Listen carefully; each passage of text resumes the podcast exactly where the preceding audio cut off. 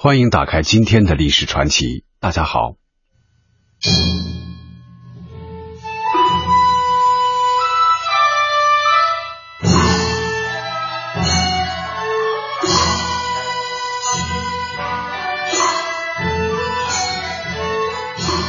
在七百多年前的元代，道教全真派兴盛一时。丘处机受命于元朝皇帝，掌管天下道教，并在相传为道教始祖吕洞宾的故乡山西省永济县大兴土木，修建专门供奉吕洞宾的神宫大纯阳万寿宫。公元一千三百五十八年，神宫建成，分丘祖、龙虎、三清、纯阳、重阳五殿，占地八万平方米。因为坐落在黄河岸边的永乐镇，俗称永乐宫。相传，大纯阳万寿宫是神的宫殿，宫殿内藏有无价的宝藏。上世纪五十年代初，在山西境内展开了一次拉网式的文物普查，就是在这次行动中，人们找到了记载中的永乐宫。然而，在几年以后，当有慕名者拜访永乐宫的时候，他们惊诧的发现，这里除了荒草之外，已经一无所有。刚刚随着文物普查浮出水面的永乐宫，悄无声息的从世人面前消失了。本期历史传奇为大家讲述夺宝倒计时，山西永乐宫的搬迁。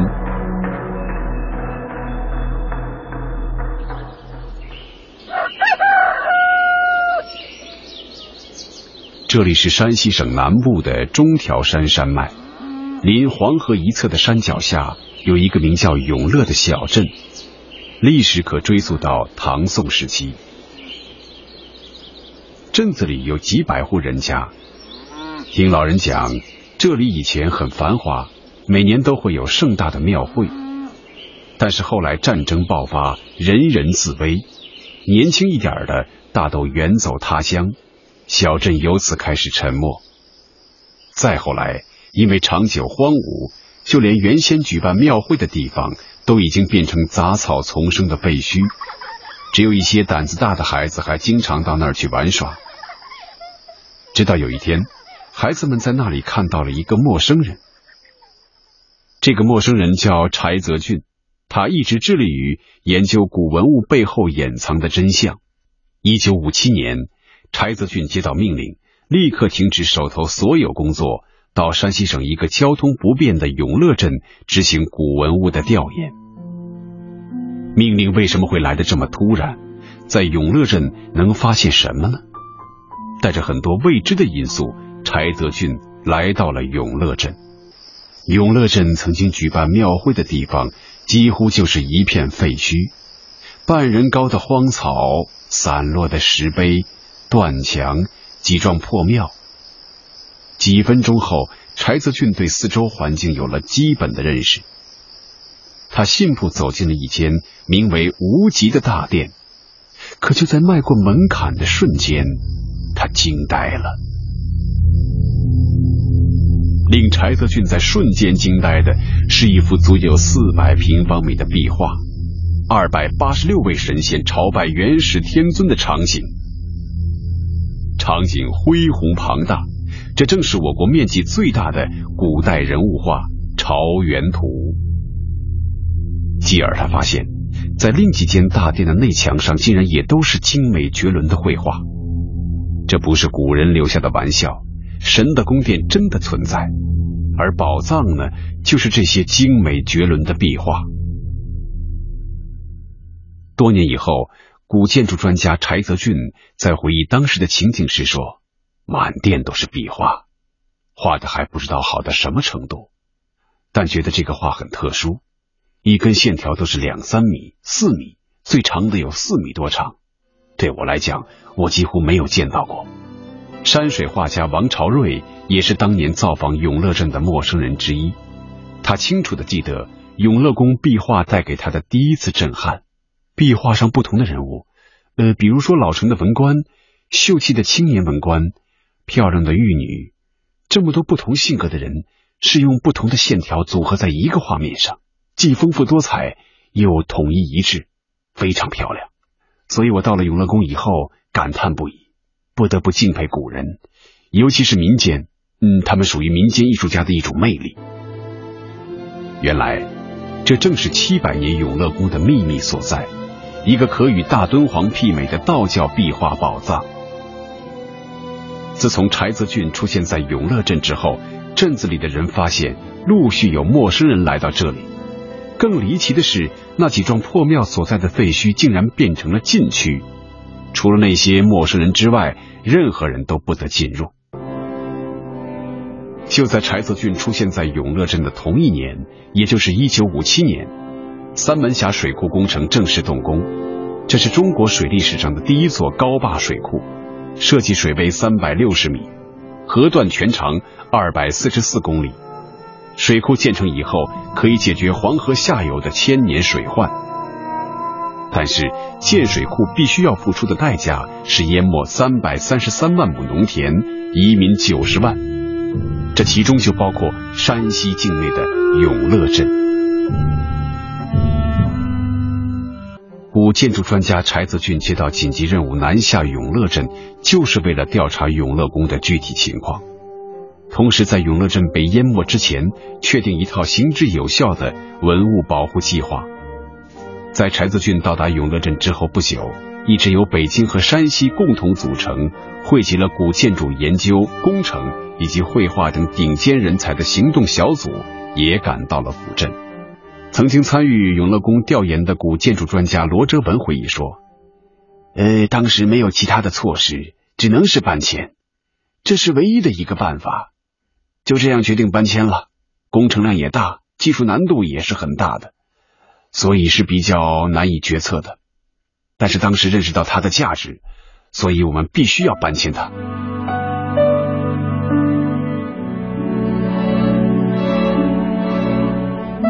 三门峡水库蓄水将给永乐宫带来的是灭顶之灾，唯一解决的办法就是把建筑整体搬迁。可在此之前，历史上还从来没有过这样的记载。国务院为此专门派出一批古建筑人员中最优秀的人才，并特批两百万经费。对于当时的共和国，这已经是一笔巨额款项了。现实条件下，已经是最昂贵的经费、最优秀的专家，但这更像是掷出一个筹码。没有人知道接下来会发生什么。搬迁意味着先要把偌大的永乐宫化整为零。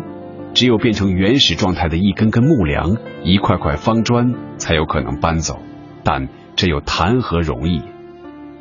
当年永乐宫搬迁工程参与者何春成说：“当时在旧的永乐宫流传着这样一种传说，就是说，鲁班爷盖起的永乐宫，如果后人要是想把永乐宫拆掉，或者是想再盖起来，一定会是圣武者天木三根，不圣武者去木无数。”就是说，你把它原件拆下来以后再搭上，你还要给我添三根木头。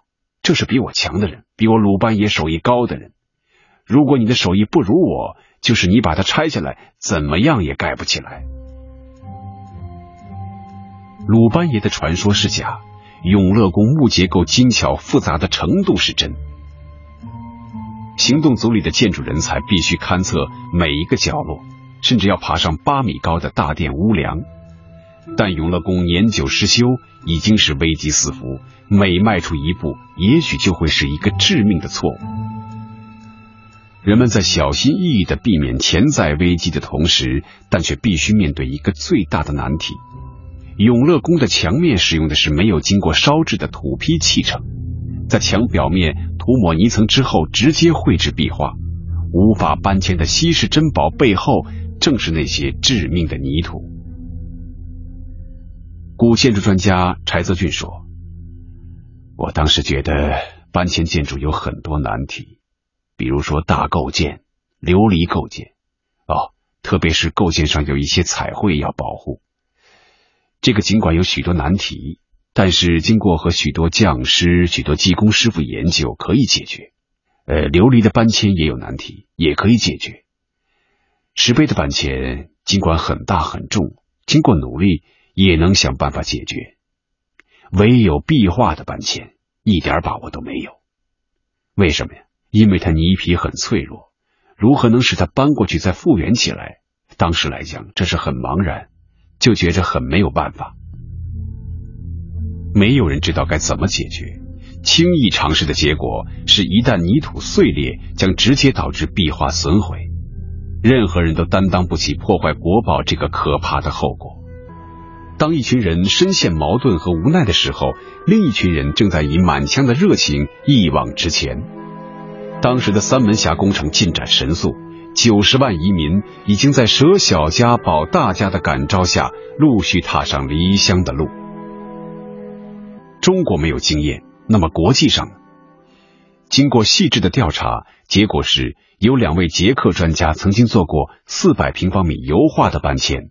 很快，求援信息送出国门。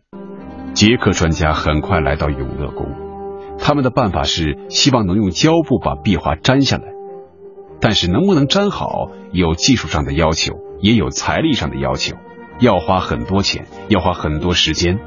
并且，捷克专家用布接取油画的经验根本就不适合从泥土上接取壁画。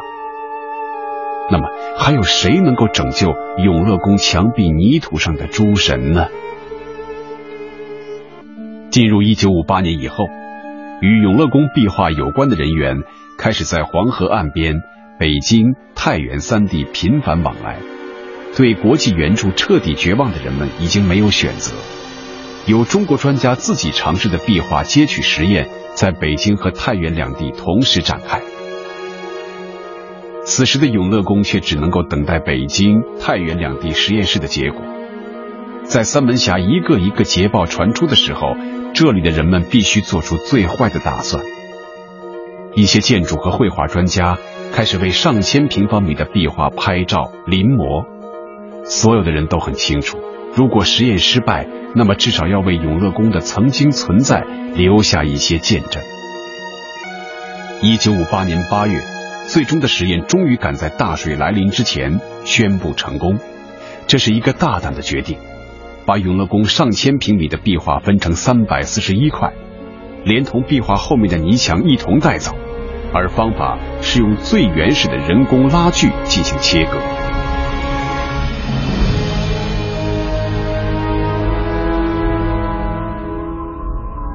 七百多年的胀缩变化，让永乐宫的墙面上布满了条条裂纹。古建筑专家梁超的工作就像是护士一样，在揭取之前清理加固壁画表面，精心的贴补好墙面上的每一道伤口。先贴一层拷贝纸，这拷贝纸就是二十公分多一点这么宽的纸，然后用棕刷把它刷得平平的，之后再用五福布撕成跟纸一样宽，一层一层的。所有的缝都要这样贴上。十一月十七日，三门峡神门河口开始进行截流演习，流量为每秒两千零三十立方米，水流速度为每秒二点六六米。至十九日午夜，顶高达到二百八十四米。人们忽然意识到，当切割完成之后，极有可能出现的情况是失去主墙体的支撑。切割下来的部分随时会倒向地面。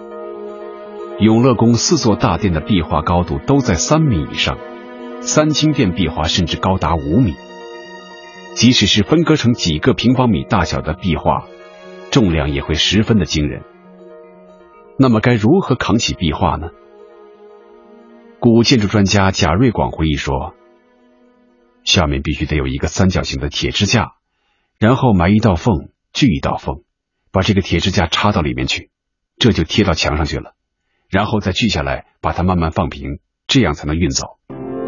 时间进入一九五九年，这一年的七月二十二日，三门峡水库迎来入汛以来黄河最大一次洪峰，入库流量为每秒一万两千五百三十立方米，水库按计划发挥了拦洪作用，下游水患有所缓解。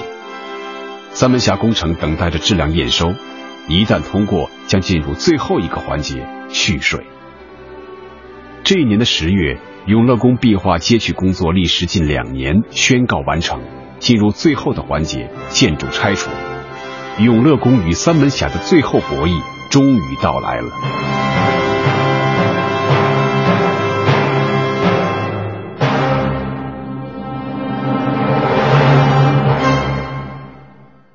永乐宫搬迁工程参与者何春成说：“开会的时候，每一次领导都讲，爱护文物要像爱护自己的眼睛一样，不能马虎。在旧的永乐宫，就是一草一木，我们都要把它当成珍贵的东西，把它搬走，绝不能让水把它淹没掉。事实上，就是凡是能够搬走的都搬走了。就在拆卸墙体的时候，又一个意想不到的画面出现了。”人们惊诧的发现，几乎每一块墙砖里竟然都嵌入了一个手印儿。这是什么人留下的？如果它属于最初的建造者，那么这是某种图腾，还是神秘的符号呢？他们究竟在暗示什么？永乐宫隐藏的秘密究竟还有多少？寻找谜底需要时间，可留给这些夺宝人的时间几乎所剩无几。三个月前，三门峡工程完成质量验收，共和国历史上第一座高坝水库向全世界宣告落成。这就意味着蓄水的日子即将到来。古建筑专家梁超回忆说：“拆下来的壁画和构件在包装的时候，底下要垫一层棉被，然后周围就是用锯末包来垫，一定要让它垫实了，让它在里头根本就不能动，然后上头再盖一层棉被。”然后再盖上打好一条条龙骨的木头盖。所有的壁画和建筑构件被里外三层包裹在箱子里，四辆卡车承担起所有的运输任务。人们甚至为运输壁画专门铺了一条土路，有多年驾龄的老司机负责驾驶汽车，车速严格控制在每小时十公里以内。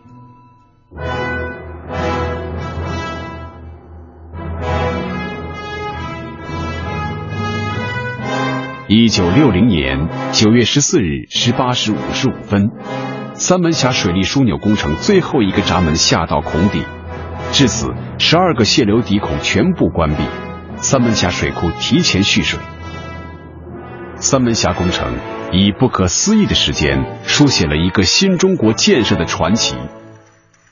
但在九十天以前，永乐宫旧址的最后一块壁画已经安全抵达新址芮城。神的宫殿彻底消失在黄河岸边，这同样是一个传奇。但与三门峡不同的是，在那个特殊的年代里，对于一座封建王朝保留下来的建筑，人们是不会表现出太多热情的。永乐宫的传奇还来不及等待鲜花和掌声，就已经成为了历史。所以。当再有慕名者来到永乐古镇的时候，他们看到的只有荒草地。于是，这才有人猜测永乐宫究竟发生了什么。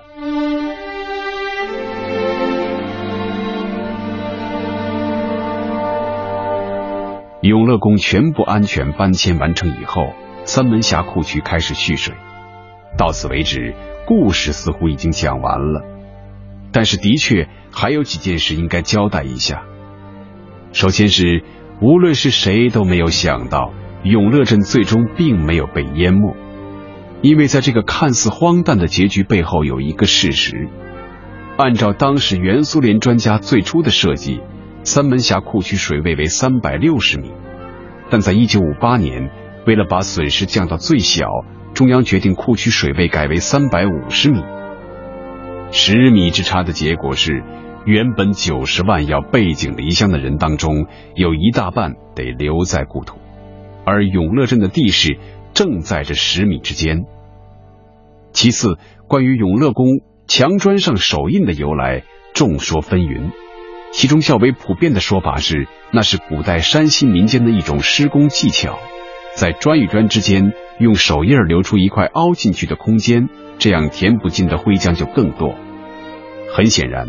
如果只是为了牢固，那应该有很多更加轻便的方法。聪明的古人真的会不知道吗？或者墙砖上的手印真的另有含义？也许历时一百一十年建起的永乐宫真的还有很多秘密没有被我们发现。另外，永乐宫拆迁用去了三年的时间，重建又用去了三年的时间，从旧址到新址大约二十公里的路程，也就是说，中国的古建筑保护者们用了整整六年的时间走出了这二十公里。